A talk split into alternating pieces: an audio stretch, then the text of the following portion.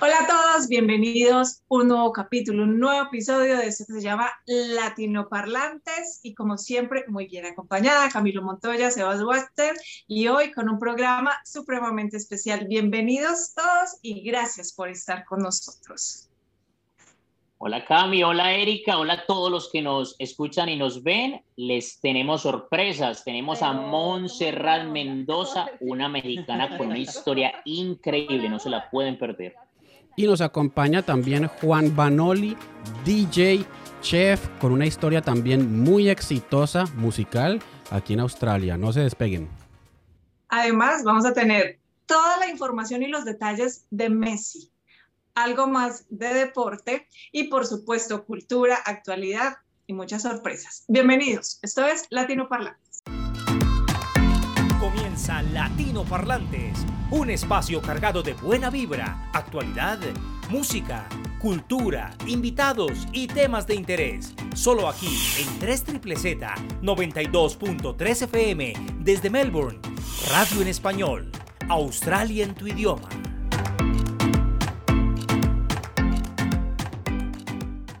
Y hoy estamos muy felices. Yo sé, sobre todo estos caballeros están muy felices porque tenemos a una mujer bellísima que nos acompaña, es mexicana, es una mujer muy joven, pero pareciera que, o más bien, tiene realmente muchísima experiencia en muchas cosas. Es estudiante internacional, eh, hizo parte de un intercambio muy interesante entre México y Australia, ya nos va a contar sobre eso, tiene experiencia eh, en la embajada mexicana y además hace una pasantía bien interesante en una empresa que eh, importa frutas y verduras desde Latinoamérica a todo este lado de Asia Pacífico.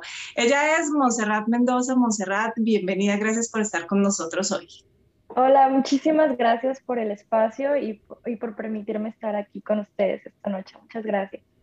Bueno, Monse, tan poquitos años, pero tantas cosas. Entonces, es, muy rico tener esta oportunidad de, compartir con todos nuestros oyentes, porque de eso se trata Latinoparlantes. Es un espacio para contar historias de latinoamericanos que estamos en Australia y, y, es la oportunidad de contagiar a los demás de que se pueden lograr muchas cosas. Entonces, para empezar, Monse, ¿cómo es eso que tú llegas en el 2017 a Australia por primera vez por un intercambio estudiantil? Cuéntanos cómo se da eso, pero además cómo, no, sé qué conocimiento tengas de las posibilidades que tienen los mexicanos para a través de la educación llegar a este país. Eh, muchas gracias por esa pregunta. Fíjate que fue algo muy interesante. Yo desde eh, chica había tenido esta inquietud por viajar y conocer. Yo vengo de, de una ciudad muy pequeña en México en la cual somos alrededor de 100.000 habitantes. Entonces yo eh, creciendo y viendo películas, yo decía, yo quiero viajar algún día y veía Australia como un destino tan, tan lejano, tan exótico, las playas, los canguros. Entonces yo un día dije, a mí me gustaría ir a Australia. Y bueno, eh, la manera en que yo tenía de viajar era por medio del estudio, por medio de becas. Entonces, durante mi licenciatura en la Universidad de Guadalajara, tuve la oportunidad de acceder a, algunas becas que me permitieron viajar y aprender. No nada más tuve la oportunidad de ir a Australia, anteriormente, eh, previamente tuve la oportunidad de ir a Estados Unidos y perfeccionar el inglés y todo eso. Entonces, mi meta era, quiero ir a Australia. Em, estuve investigando, había muchas universidades, mucha competencia en la universidad, todos queríamos ir a Australia, muy pocos espacios.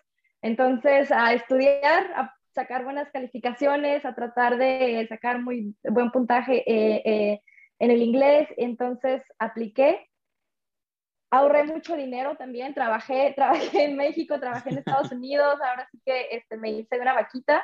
Apliqué también a becas y, y afortunadamente este, tuve también el apoyo de, de mi universidad con una beca. Entonces, así fue como logré esta meta inmediata en ese momento de hacer un intercambio en una universidad australiana y bueno, la Universidad de Melbourne eh, en ese momento fue la que yo apliqué y, me aceptaron y yo estaba encantadísima, pero ahora eh, cuando llegué me di cuenta que era un gran reto porque no es fácil estar en una universidad de, eh, donde ya todo es en un idioma muy diferente, obviamente al español, pero también en, en un nivel muy avanzado. Entonces fue todo un reto, pero fue así como yo llegué con con metas en el corto plazo y eh, en ese tiempo también este, yo, yo quería viajar, pero sabía que la única manera de hacerlo era por medio del estudio, por medio de becas, por medio del trabajo. Entonces fue así como llegué la primera vez y, y, me encantó, me gustó mucho y, y, bueno, tan, tan así que así, aquí sigo.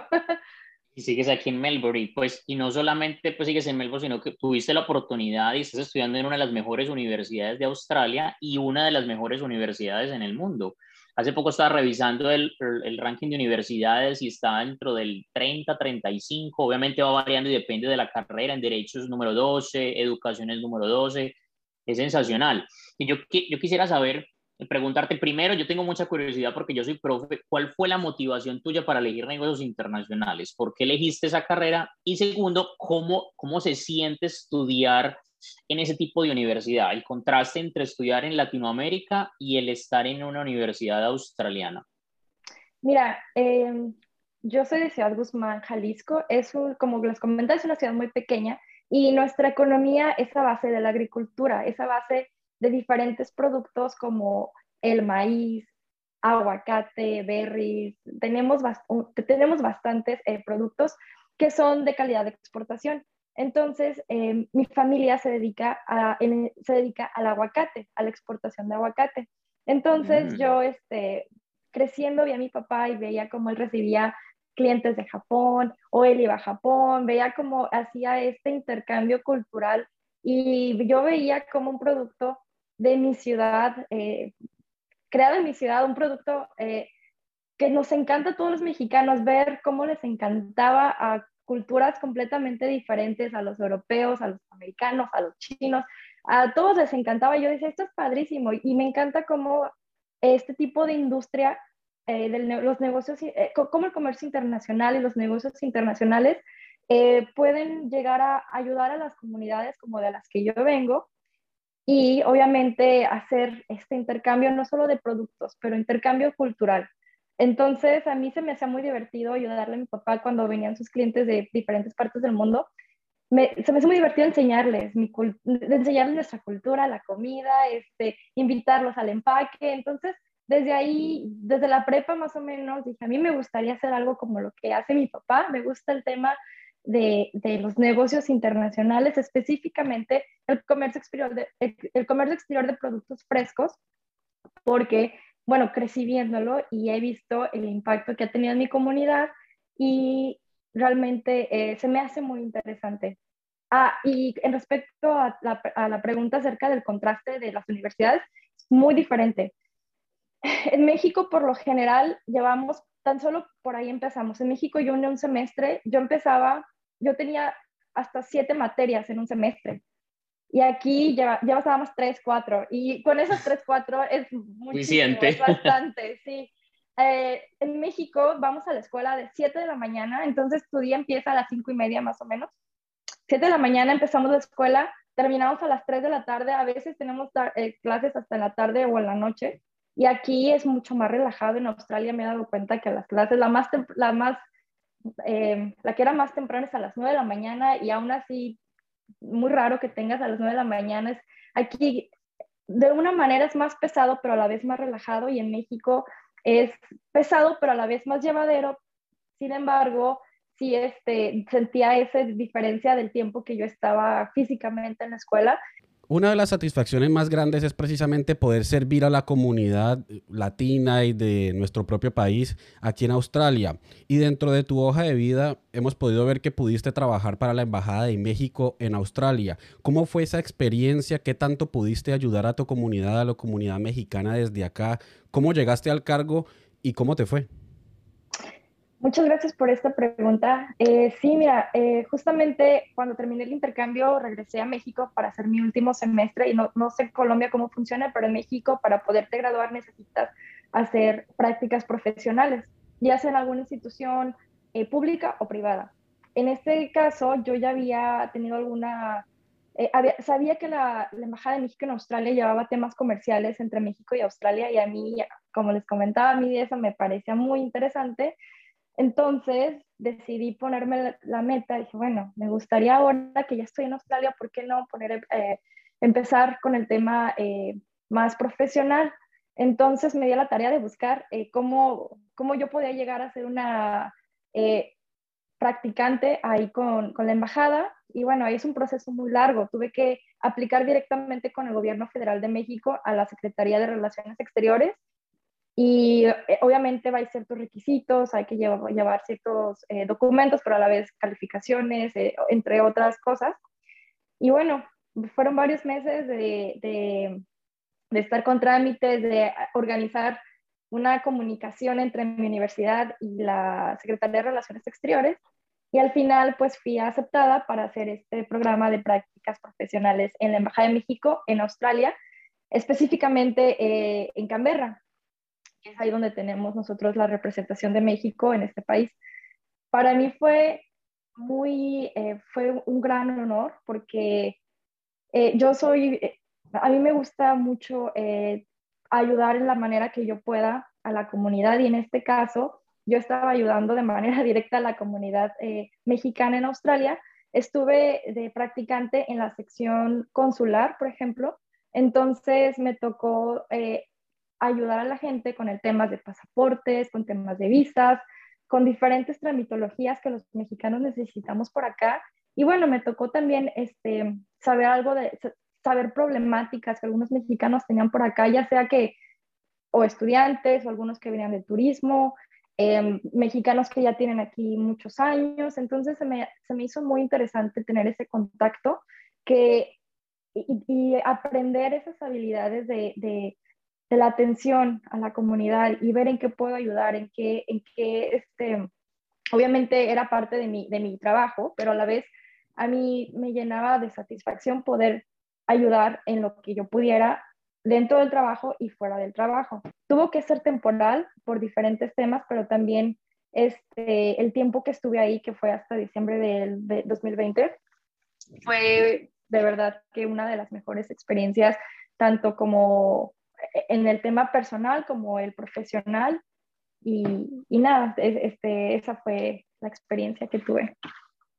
Monse, y, a propósito de, esa experiencia, bueno, vamos a hablar como, no sé qué tantos detalles tenga, pero eh, aquí pues hay muchos latinos y ve, uno que, por ejemplo, eh, la comunidad colombiana es muy grande, la chilena, incluso los brasileños. Queremos saber y compartirle a toda nuestra audiencia ¿Qué tenemos que saber de la comunidad mexicana en Australia? Más o menos cuántos son, cuáles son sus personajes más destacados, en qué trabajan, qué hacen, qué cosas tenemos que saber. Mira, justamente en la, cuando estaba en la parte consular, eh, tuve la oportunidad de hacer como un mapa o un snapshot de la comunidad mexicana aquí en Australia que había solicitado un pasaporte en 2019, por ejemplo.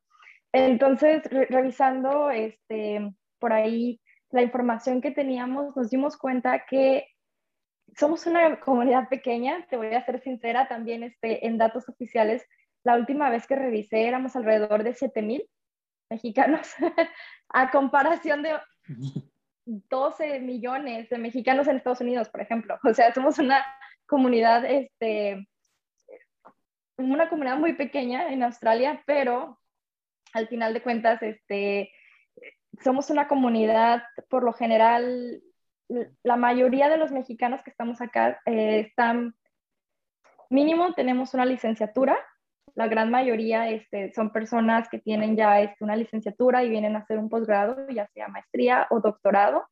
Em, también hay, una gran, eh, hay, hay, un gran número de mexicanos que son empleados justamente estudian y también son empleados en, ya sea en retail o en, en, food service, pero fue, fue interesante ver que los mexicanos en 2019 al menos que acudieron a la embajada, la mayoría eran profesionales, mínimo licenciatura, era alrededor del 60, 70%. Estaba revisando tu, tu biografía y si no estoy mal, estás haciendo una maestría en negocios internacionales en este momento en la misma Universidad de Melbourne. Sí, sí, sí, ¿Cuán Factible, ¿Cuán factible, perdón, que, te, que, cuán factible es para un latino? ¿Ves? Primero, ¿cómo ha sido la experiencia? Porque pues es muy bueno y sobre todo aquellos que quieren cursar cursos similares al tuyo. ¿Y qué factible es para un latino eh, entrar a hacer un programa de maestría de este nivel en, en estas universidades? ¿Cómo, ¿Cómo, fue tu proceso? ¿Es factible para, para, ellos, para los que quieren venir a, hacer ese tipo de cursos? Sí, mira, eh, mi, mi, proceso fue el siguiente. Yo ya tenía planeado hace como, como dos años, como un poco más, eh, ya de verdad, en serio, que yo quería hacer un posgrado en esta universidad específica, entonces estuve investigando con mucha anticipación cuáles eran los requisitos. Por ejemplo, el inglés, por ejemplo, tus eh, calificaciones durante tu licenciatura, por ahí otro tipo de ensayos y, exámenes. Entonces, estuve al pendiente con tiempo de anticipación, que era lo que necesitaba para poderlo tener a la mano una vez que ya estuviera lista eh, para aplicar obviamente, em, yo creo que ahorita por el tema de COVID, eh, sí la universidad está, está tratando de hacer que más estudiantes se acerquen a la universidad. Para mí, ciertamente siento que fue un proceso sencillo. Lo hice mediante una em, agencia de estudios en la cual me ayudaron bastante y fue obviamente sin costo. Entonces, la universidad, yo sé que, está, las universidades en este momento están muy bien conectadas con estos agentes y quieren ayudarte para que eh, hagas este proceso sin ningún tipo de, confusiones.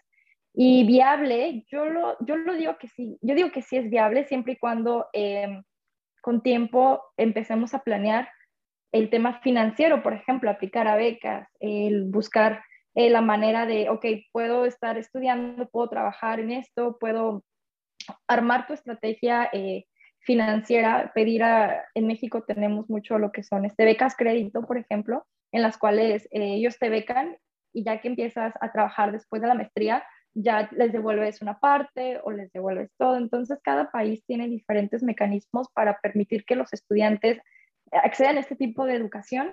Y la universidad, lo que yo he visto, quieren, quieren que haya más diversidad, porque por lo general siempre son una mayoría de ciertos países y yo he visto como los maestros cuando ven que alguien es, por ahí tengo un compañero de Bolivia en una clase y yo la mexicana, entonces para muchas cosas veo que nos preguntan porque quieren saber cuál es nuestra experiencia, quieren saber acerca de, de nosotros, de Latinoamérica y, y, y, he tenido muchas, mi experiencia ha sido muy buena, en, por ejemplo, muchos compañeros cuando tenemos discusiones me dicen, Monse, qué bueno que lo dices porque yo no tenía ni idea, no tenía ni idea de de que en Latinoamérica se hacen las cosas así, que está pasando esto en México.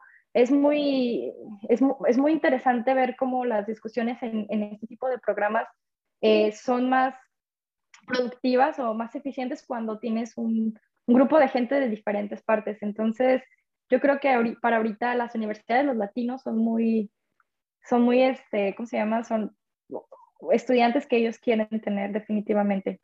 Entonces yo les los invitaría a aplicar y, las universidades les van a ayudar mucho en su proceso para que sea lo más fácil y hay muchas becas y hay muchos apoyos.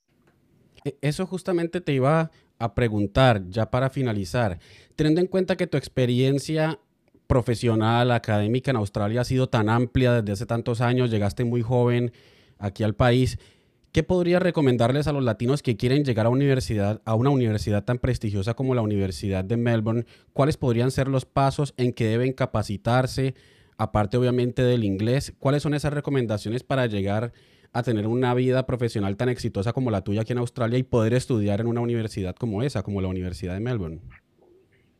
Gracias por tu pregunta. Mira, en México decimos que hay que ser movidos.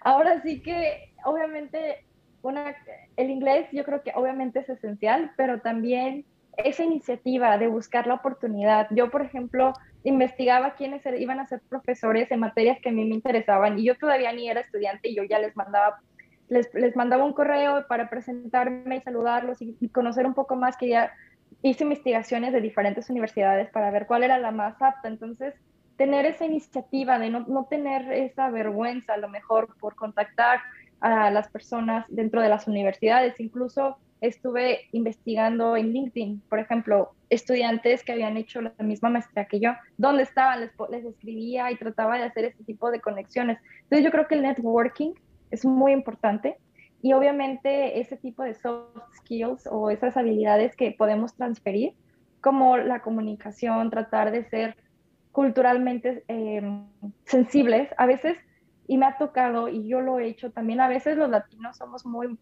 nos, queremos tanto y nos juntamos a veces entre puros latinos, pero también trato de ampliar mi, mis amistades, de juntarme con gente de muchos países. También aquí yo creo que Australia em, me ha permitido eso, conocer gente de todos lados, de todos los países. Obviamente nunca pierdo el contacto con mi gente latina, pero también quiero conocer acerca de otros continentes, de otras culturas. Entonces, eso te abre la mente y te ayuda mucho para poder eh, hacer, una, hacer este tipo de, de cursos de posgrado, porque para muchos programas, al menos en negocios, es indispensable que trabajes en equipo, indispensable. Y muchas veces tú no eliges el equipo. Vas yo tengo ahorita equipos donde uno, compañeros están en China, Tailandia, India, eh, yo México, eh, gente en Bolivia, por ejemplo, entonces hay que coordinar los tiempos, hay que coordinar los estilos de trabajo, entonces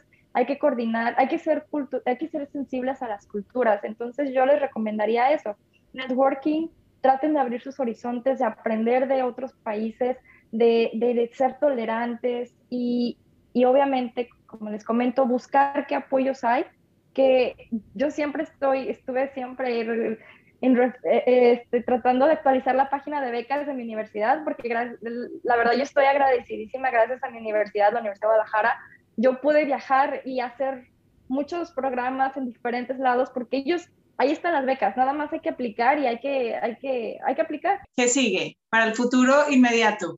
¿Qué sigue para el inmediato? Sí, mira, me quiero graduar.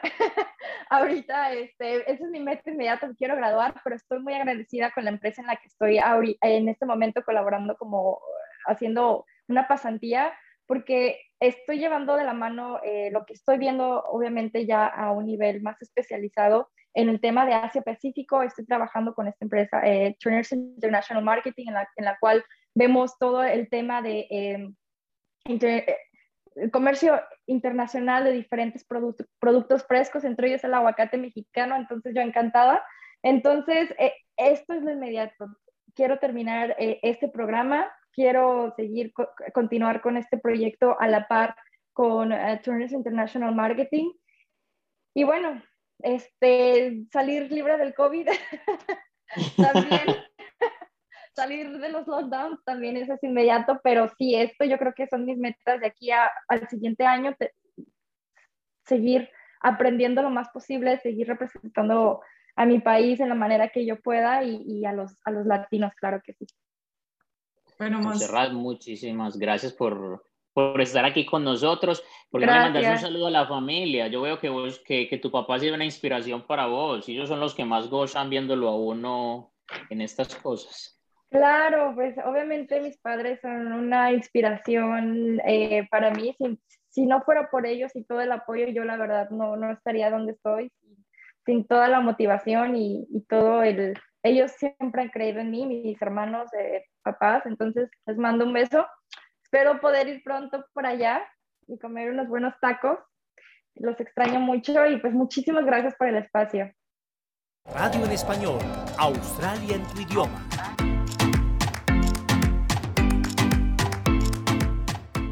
Bueno, Sebas, hoy te vemos con la camiseta del Barça puesta. Eh, qué alegría, ¿no?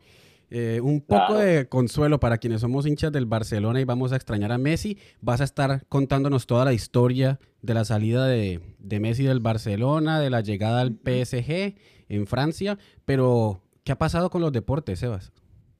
Bueno, sí, antes de que tú, como tú lo mencionas, antes de hablar de Messi, que es la noticia, la bomba, vamos a hablar de otras noticias deportivas se acabaron los Juegos Olímpicos de verano, los de Tokio, y vamos a esperar ya en París dentro de tres años, que van a ser en el 2024. Tres hechos importantes a destacar. Cinco nuevos deportes olímpicos. Estuvo el karate, escalada deportiva, el surf, skateboarding y el softball. Fueron los deportes que se incluyeron en esta edición. El campeón, Estados Unidos, ha ganado de los últimos 10 Juegos Olímpicos desde Los Ángeles 1984, ha ganado 8 no ganó el de Seúl en el 88, que lo ganó la Unión Soviética, y los Juegos que se celebraron en Beijing, China, los ganó China. El otro dato interesante, es un dato ecológico, se utilizaron para las tarimas de premiación en todos los deportes. Se utilizó plástico reciclado, se utilizaron 24,5 toneladas de plástico para hacer esas plataformas. Eh, para aquellos que quieran seguir viendo deporte, los Paralímpicos empiezan el martes 24 de agosto y se acaban el domingo 5 de septiembre. Y para aquellos que les encanta el deporte sobre dos ruedas, aquí hay muchos fanáticos de ellos, de Juan, que estuvo hace ocho días en el programa, empieza la Vuelta a España. La pueden ver en SBS On Demand de manera gratuita y empieza hoy, hoy en la noche, tardecito, empieza la Vuelta a España y va hasta el 5 de septiembre. Eso en cuanto al ciclismo. Vamos a hablar entonces de lo que pasó con Messi. Se ha especulado mucho que él por qué no jugó gratis, que pues era el equipo del alma porque no se quedó, que el Barcelona no lo quiso, qué fue lo que pasó. Entonces para eso me informé, leí prensa española, inglesa, eh, incluso estuve en Twitch, en Twitter, eh, youtubers, me informé y la realidad es la siguiente, el Barcelona vivió una mala administración, para resumir, le pagó más salario a los jugadores que el promedio del mercado, llegó el coronavirus y estuvieron más altos los gastos que los ingresos. Hay dos datos para saber. En la Liga Española, un equipo de fútbol no puede gastar más del 70% de sus ingresos en salarios. Lo que pasó fue que el Barcelona porque disminuyeron los ingresos, quedó en un 115%. Entonces necesitaba bajar esa cantidad. ¿Qué pasó? Que a Messi se le venció el contrato y aún sin contar el contrato de Messi, aún el, Barcelona quedaba en 95%, tenía que bajarlo a 70%, no le daba para pagar a Messi.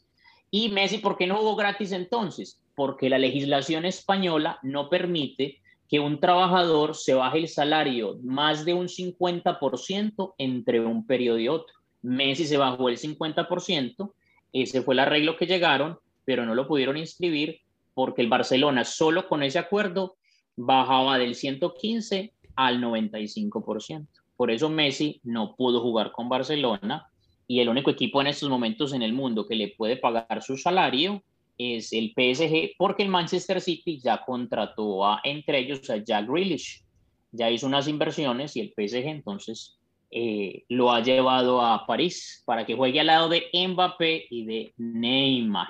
Recupera Messi, Sebas, el, el número 30 en la camiseta, número con el que empezó a jugar curiosamente en el Barcelona hace muchísimos años. Neymar se queda con el 10 y veremos entonces esta este tridente, Mbappé, Neymar y Messi en el PSG y fue recibido pues como el recibimiento fue impresionante en París. Platillos, pero atentos, es posible que al 31 de agosto hayan más bombazos en el fútbol, porque eh, es un día generalmente, el 31 es cuando se cierran todas las contrataciones Ahí es cuando se han cerrado los grandes contratos en, clubes como Real Madrid. Se dice que es posible que Mbappé llegue al Real Madrid. Se ha venido hablando mucho de eso. Y sin duda, un movimiento tan importante como el de Messi o el de un cristiano tiene efectos a nivel global, sobre todo en las ligas europeas. Entonces, incluso se dice que Cristiano también podría estar mirando la liga francesa para en algún momento llegar y, no sé si al final de sus carreras volverse a enfrentar y recordar que a Cristiano, por ejemplo, la única liga que le falta por jugar y, ganar cosas es la francesa. Así que seguimos como en expectativa. ay, ay, ay. Llega la actualidad a Latino Parlantes. Noticias e información de interés. Todo lo que debes saber sobre Australia en tu idioma. Y bueno, nos vamos con nuestra esperada sección de actualidad. Camilo, ¿qué está pasando en el mundo? ¿Qué está pasando en Australia? Contanos. Bueno, Sebas, empecemos con una buena noticia, ¿no? Porque últimamente nos ha tocado empezar con malas noticias o noticias no tan positivas con los confinamientos. Empecemos con una buena. Y es que el gobierno federal de Australia anunció que va a traer la vacuna de Moderna. Eh, va a llegar en las próximas semanas a reforzar el sistema de vacunación de Australia. Recordemos que Australia empezó eh, a vacunar en febrero con AstraZeneca, que es fabricada en Australia, y Pfizer, que es importada desde el exterior. Ahora llega entonces esta vacuna estadounidense moderna a reforzar y a intentar acelerar la vacunación, que ya estamos más o menos en un 20% de la población vacunada, la población elegible, y Australia Recordemos que puso como meta llegar al 80% para empezar a quitar restricciones y empezar incluso a abrir las fronteras internacionales. Es una muy buena noticia. También otra buena noticia para quienes no solo están pendientes de Australia, sino también de un vecino de Nueva Zelanda. La primera ministra de Nueva Zelanda, Jacinda Ardern, presentó el plan eh, hace pocas horas para la apertura gradual de Nueva Zelanda hacia el mundo, que es lo que le falta a Australia, presentar un plan de apertura. Australia ha dicho que desde el 80% de la población vacunada empezará a abrir, pero no ha dicho cómo. Bueno, Nueva Zelanda sí ya sabe cómo. Ha dicho que va a empezar a vacunar masivamente lo que le falta de su población este año para que el próximo año, desde 2022, empiece a aceptar personas que visiten el país de países considerados como de bajo riesgo y que tengan una cuarentena de acuerdo al nivel de riesgo del país que provengan. Entonces va a haber una clasificación, pero la buena noticia es que ya Nueva Zelanda, un país que tuvo bajo nivel de contagio, bajo nivel de muertes, pues empieza a pensar a abrirse al mundo y eso también va a hacer que Australia pues haga lo mismo. Y bueno, eso abre como una luz de esperanza para poder pensar en que pronto eh, Australia también se abra. Obviamente tiene una mayor población, pero pues son países hermanos que suelen seguir el ejemplo el uno del otro. Entonces esa era la buena noticia. Crees, Cami, ¿Cuándo crees, Cami, vos que, pues siendo optimista, que Australia puede abrir las fronteras, más o menos haciendo, tirando un dato así, un aproximado? Miren, Australia quiere lograr ese 80% antes de terminar el año. Lo que quiere decir que hacia finales de año podría revelar el plan de apertura. Siempre se ha dicho que Australia abriría sus fronteras hacia mediados del próximo año, pero hay mucha presión interna e internacional para que Australia se abra antes. Siempre se ha dicho junio, julio del próximo año, incluso lo dijo el gobierno federal, pero podría ocurrir antes. Pero siempre ha dicho el gobierno que sería apertura a países considerados como de bajo riesgo de COVID. Entonces eso afectaría de pronto a países latinoamericanos que quizás no la estén pasando muy bien o no tengan una vacunación muy alta. Esperemos que se pueda abrir totalmente. Pero bueno, esa es como la noticia positiva. Tendremos vacuna de Moderna, vacuna de Pfizer y todavía la de AstraZeneca. Y la, noticia no tan positiva es que en estos momentos la mitad de la población australiana está confinada, incluyéndonos. Eh, empezó un confinamiento hace un par de días en la capital de Australia, Canberra, que no tenía confinamiento desde hace muchísimos meses. Pero bueno, Sydney no ha podido controlar el brote. Eh, sigue teniendo un promedio de 300 casos diarios. Melbourne está mejorando. Brisbane, el estado de Queensland está mejorando. Entonces, bueno, esperemos que la vacunación aumente, que se logre ese porcentaje para que Australia poco a, poco, a poco empiece a abrirse, tanto internamente como al mundo. Bueno, genial. Esperemos más y mejores noticias. Como siempre, Latino Parlantes, un, un espacio con información fresquita, con Camilo que nos trae el acontecer en, en Australia, en Nueva Zelanda, también la información como del Asia Pacífico, ¿cierto, Cami? Gracias, gracias siempre por esa información. No, con mucho gusto. Y hasta aquí entonces la sección de actualidad. Ahora vamos con música. En Latino Parlantes nos gusta la diversidad y por eso llegan a esta hora las voces de los protagonistas.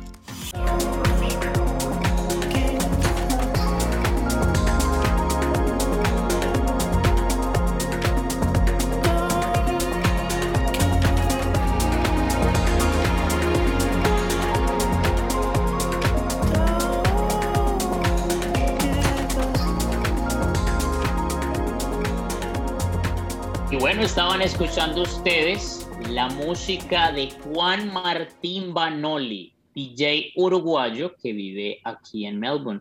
Como siempre en Latinoparlantes tenemos siempre música original y con ustedes Juan Martín. Juan Martín, ¿cómo estás? Muy bien, muy bien chicos, ¿cómo les va?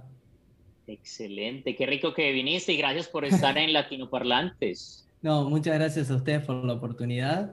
Eh, estoy un poquito nervioso porque no, no, me acostumbro de esto, de estar frente a una cámara, pero, pero bueno, contento de estar haciéndolo y contento de poder contar un poco eh, mi historia, eh, cómo, cómo, llegué hasta acá. Oíste, Juan, uno, uno en qué momento de la vida dice, me voy a hacer DJ, ¿en qué momento pasa eso? Uf, yo creo que es algo que es un proceso que, que se va dando, ahora está muy de moda el tema de los DJ y del, de, la, de, la, creación de música eh, por este lado de electrónica, pero yo creo que es un camino que uno lo va haciendo. Yo eh, personalmente lo arranqué a los 15 años, 14 años, pero ya era ese amigo de, del grupo de amigos que siempre tenía los temas que recién salían o la música que nadie tenía, o siempre era el que venían a preguntarle, che, ¿conoces esto? ¿Sabes de esto? Entonces fue como que me fui interesando, fui aprendiendo, me llevó casi 10, 12 años eh, hacer lo que estoy haciendo hoy. Y nada, es un constante aprendizaje. Es muchas horas de sentarse a escuchar música, tener la motivación de, de seguir aprendiendo y bueno, es, un camino largo. Bueno, Juan, eh, hoy estamos muy felices porque pues Latinoparlantes es eso, un espacio para los latinoamericanos y que podamos contar historias. Hoy, hoy tenemos una invitada mexicana y ya tú desde Uruguay. Y cómo, eh, cómo es la industria, eh, a veces ni siquiera en Latinoamérica es tan conocida Uruguay como un país tan productor de música, ¿cierto? Entonces, eh, vemos en Argentina tantos cantantes de rock, de pop, en Colombia, en fin, pero Uruguay, que es un país además pequeñito, ¿cómo es la industria musical en Uruguay? Bueno, em, básicamente es, es muy fuerte, si bien tenemos dos gigantes eh, al lado nuestro geográficamente como Argentina y Brasil y que en todo lo que es la música eh, del pop y de, bueno, ahora se da mucho en reggaetón, en hip hop, trap, en muchos estilos, tienen mucha fuerza. Em, la escena uruguaya ha ido creciendo, ha ido creciendo con, hay artistas increíbles, no solo en la música electrónica, sino que eh, en la música en sí.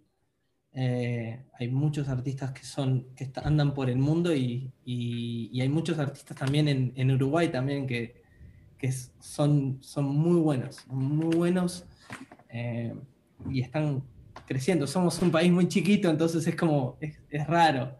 Capaz que salimos más por, somos un poco más conocidos por el fútbol o por cosas así que, que uno también dice cómo en este país que son 3.700.000, salen tantos jugadores de fútbol y son tan reconocidos, en la música eh, empezamos a hacerlo de a poco también. Eh, es, es, es, difícil, pero se logra.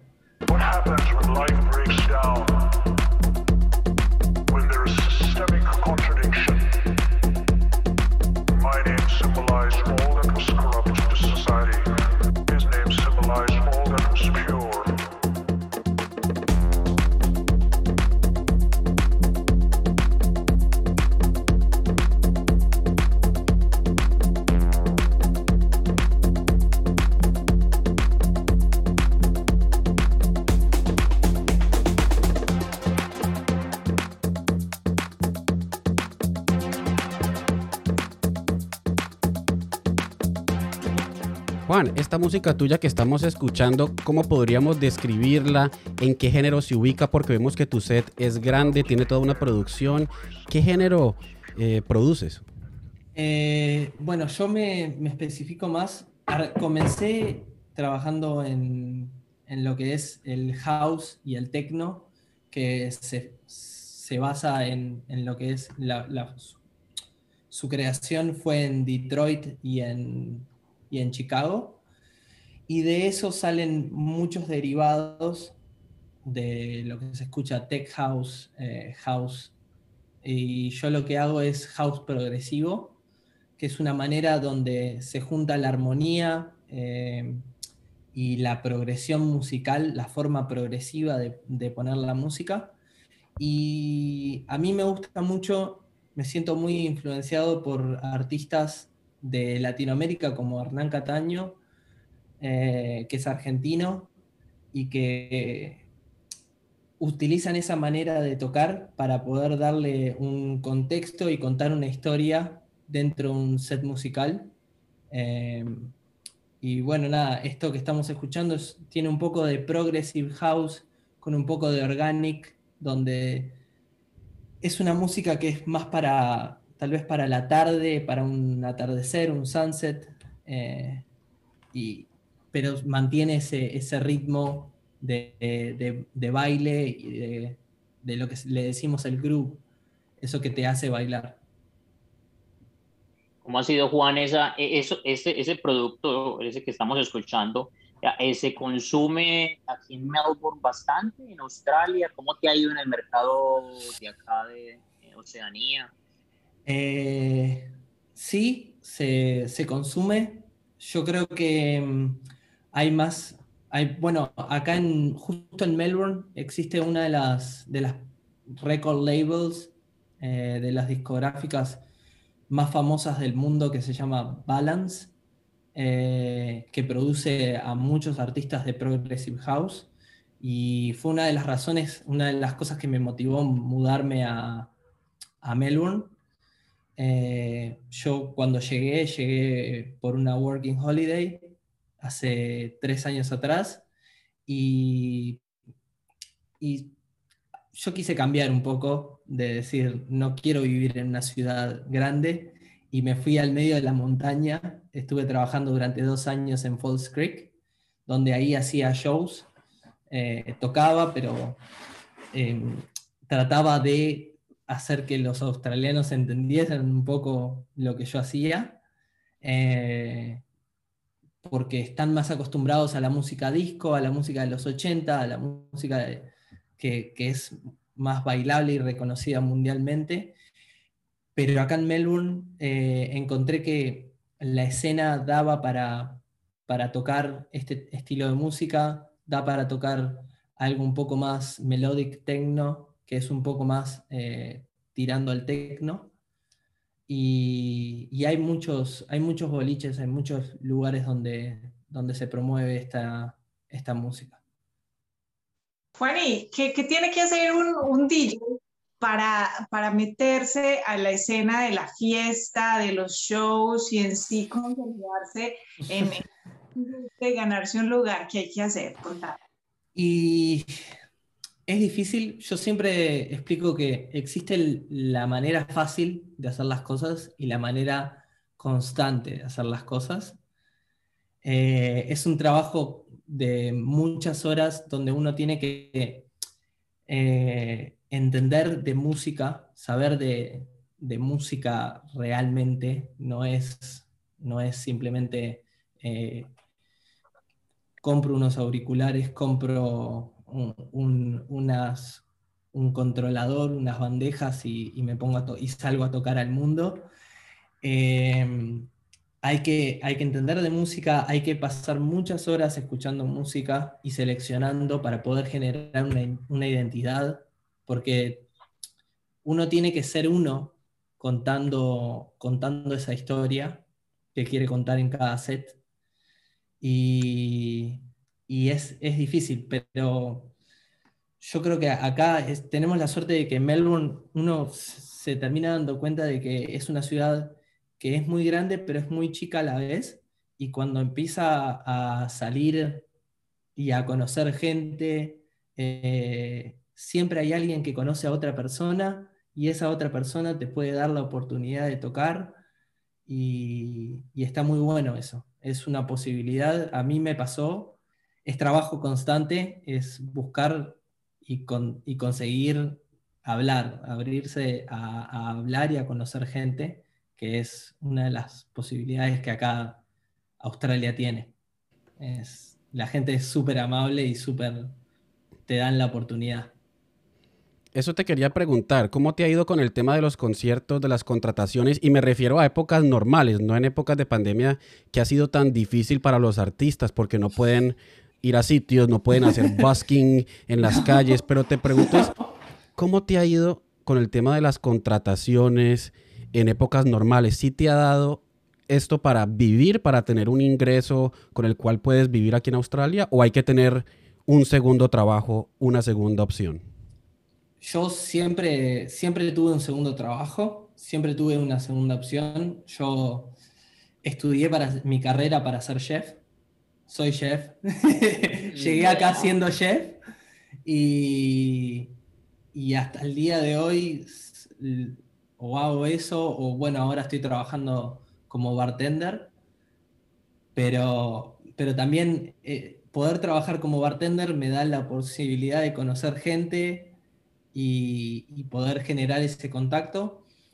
Cuando no estábamos en pandemia, eh, las cosas eran, si bien había que seguir trabajando, las cosas eran un poco más fáciles porque se podía rebuscárselas y tratar de conseguir eh, algún show y se paga, se paga bien si, se trabaja y si se le, dedica, se paga bien, pero no es algo que uno pueda vivir. Eh, sí, a mí me pasaba en Uruguay, yo eh, fui residente de, un boliche de Soho eh, en Punta del Este y, y en eso también me generó la experiencia como para poder eh, abrirme paso acá. Pero bueno, volvemos a lo mismo, nos pasó esto de la pandemia y ahora estoy tratando de estudiar, estudiar, volver a estudiar producción musical, volver a seguir estudiando em, y dedicándole, restableciendo la, carrera, yendo para un poco más para el marketing, yendo para mi imagen y trabajando eso.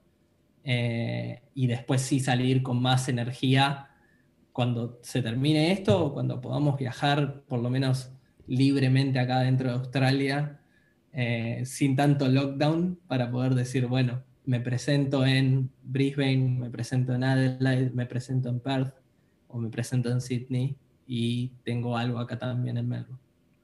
Ojalá. Ojalá sería, hermoso. Sí.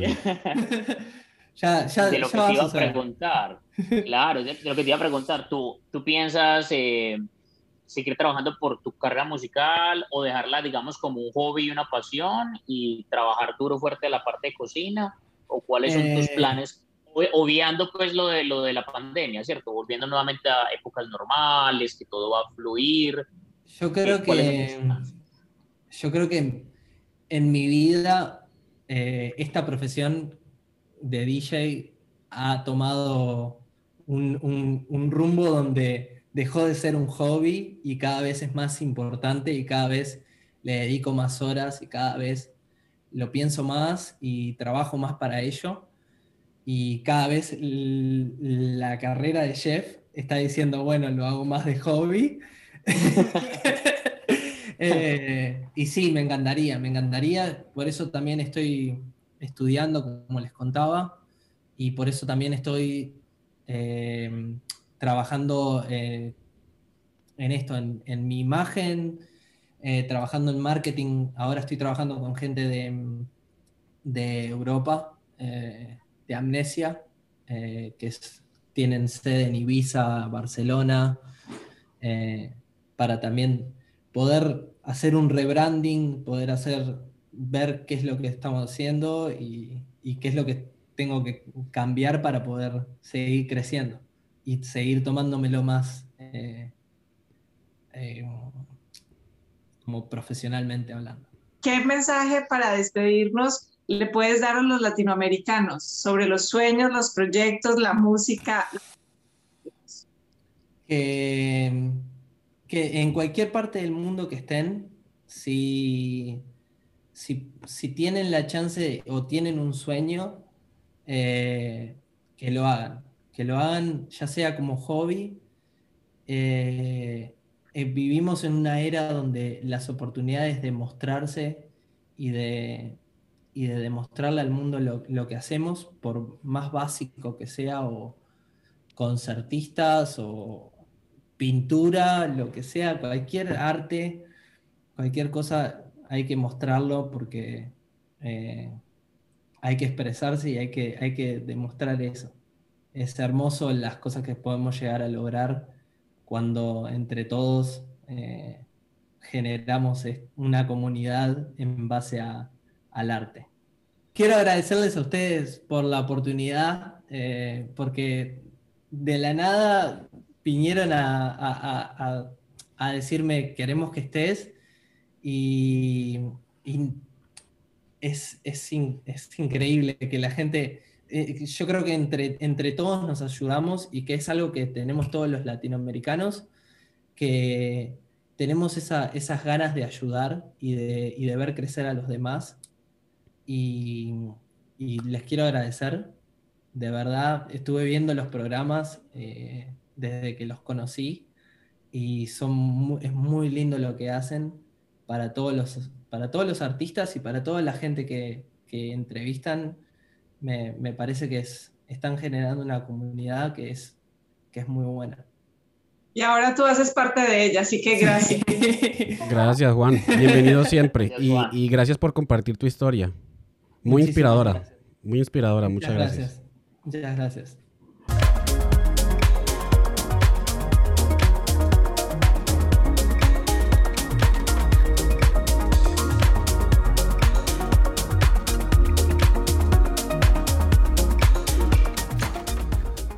En Latino Parlantes te contamos qué hay para hacer. Y después de haber escuchado a Juan Martín con esa maravillosa entrevista, historia y música, pues vámonos con recomendaciones. Erika Tamabel. Pues sí, siempre tratamos en, en, cultura y en entretenimiento compartirles lo que hay para hacer en Australia y pues como lo mencionábamos en la actualidad, pues casi que medio, la mitad de Australia está en confinamiento, así que los planes tienen que ser en casita.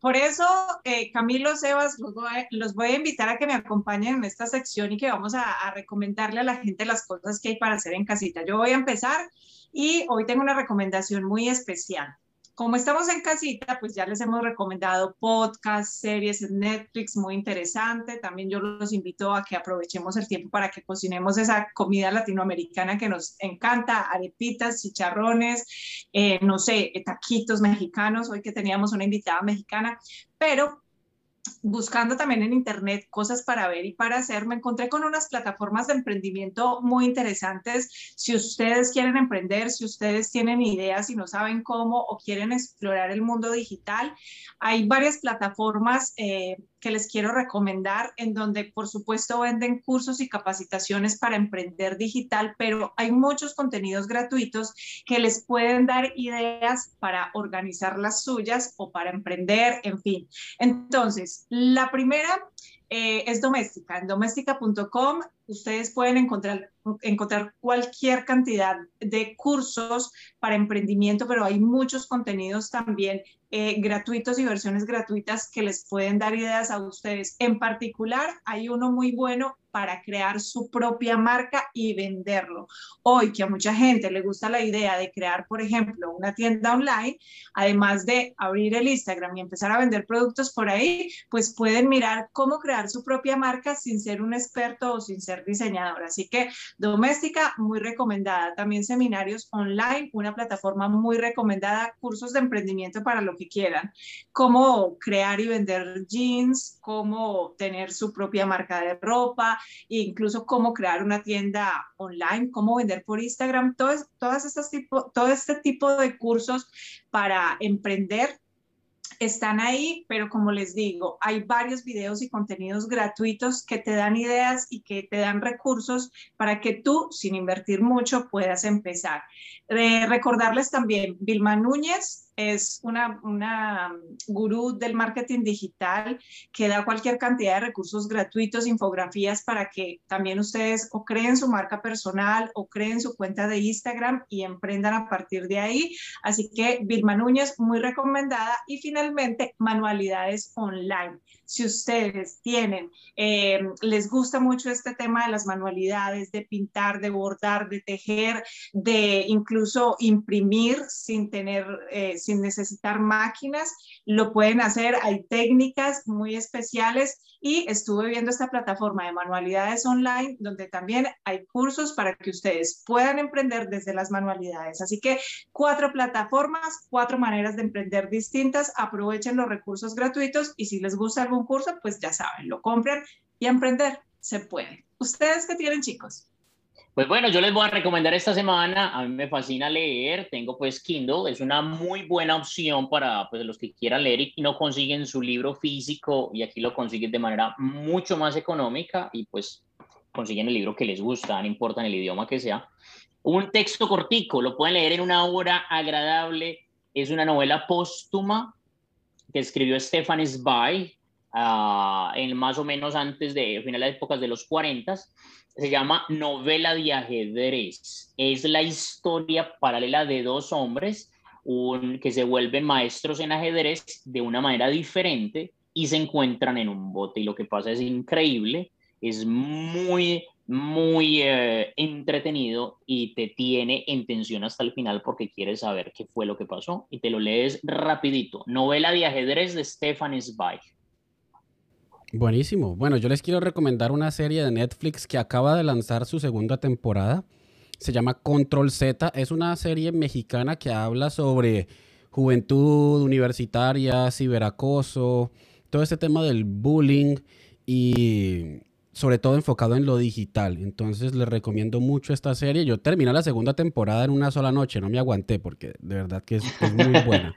Control Z como como el control Z del teclado, control y la letra Z, y la encuentran en Netflix, no importa si están en Australia o allá en Latinoamérica, ahí está. Ahí tienen, para emprender, para leer y para ver. Bueno, y fue un placer haber compartido con ustedes. Gracias Cami, gracias Erika, gracias a Juan y gracias a Montserrat que nos acompañó. Un programa maravilloso. Recuerden que estamos siempre todos los sábados de 6 a 7 de la noche en los 92.3 FM, 3 triple Z desde aquí, desde Melbourne, Australia, para el mundo. Y también estamos en YouTube, Facebook, Instagram y en todas las plataformas de audio para quienes son amantes del audio del podcast. Nos pueden escuchar mientras estudian, mientras hacen ejercicio. Nos encuentran como latinoparlantes o latinoparlantes Australia. Pues sí, gracias a todos por acompañarnos y los esperamos el próximo sábado. Nuestros ritmos, nuestras melodías, nuestras voces, lo que te gusta escuchar, lo que te hace vibrar. En Latino Parlantes, una canción.